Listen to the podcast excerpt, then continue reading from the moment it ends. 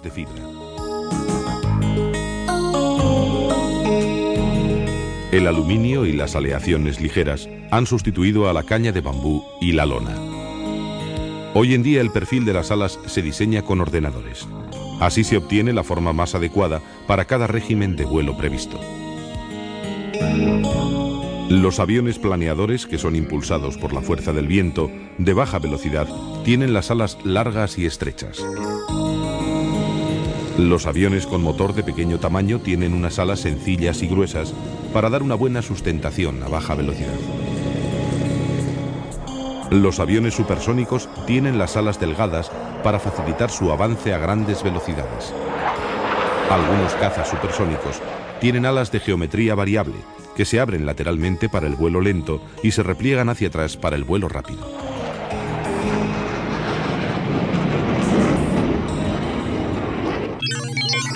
Despegue.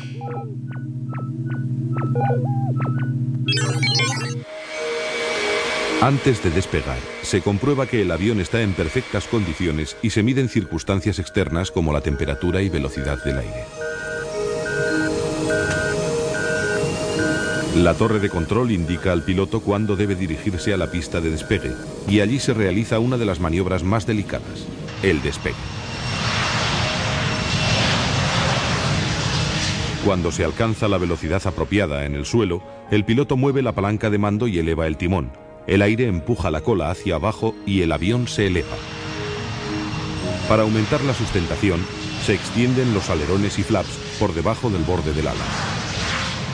Dependiendo del tipo de avión y de las velocidades que vaya a alcanzar, se distinguen varios tipos de motores. Los primeros motores eran de pistón y aún hoy día se utilizan para aviones lentos. Los motores turbopropulsores operan con un gran flujo de aire y se utilizan sobre todo en aviones grandes.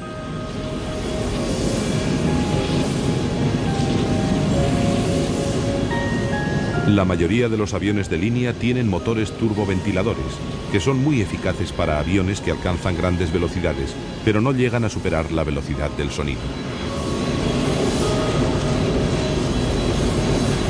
Los aviones supersónicos llevan motores que utilizan mucho más combustible, lo que los hace más potentes, pero también más ruidosos. Después del despegue, el avión continúa ganando altura y velocidad.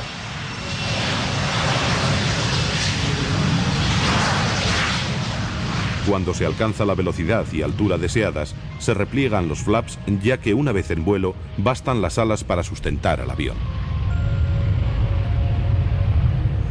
Algunos aviones tienen dispositivos que les permiten el despegue vertical. Los aviones Harrier pueden orientar las toberas de sus motores. Al despegar el flujo de aire se orienta hacia el suelo y una vez en el aire se va moviendo progresivamente hasta adquirir la orientación horizontal. Al mover los mandos de la cabina, las piezas móviles de las alas o de la cola se mueven, haciendo que el avión gire sobre uno o más ejes. Para trazar una curva se mueve el timón de dirección y se dirige el morro a derecha o izquierda respecto al horizonte, al tiempo que sube una de las alas para orientar el flujo de aire y favorecer la maniobra.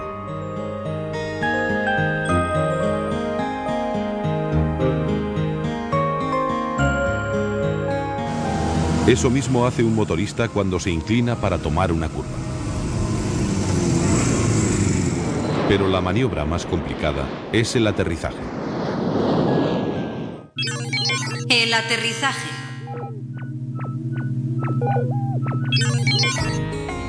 Cuando el avión de línea se dispone a aterrizar, tiene que reducir la velocidad de vuelo de 900 km por hora hasta unos 250. A esta velocidad el piloto tiene que colocar en tierra una máquina de 200 toneladas. Por eso esta es la maniobra más delicada. A la hora del aterrizaje entra en funcionamiento una parte muy importante del avión, el tren de aterrizaje. Los primeros diseños de tren de aterrizaje tenían unas ruedas fijas muy simples que en el aire ofrecían mucha resistencia al vuelo. Más tarde se inventó el tren de aterrizaje escamoteable o retráctil, que en un principio.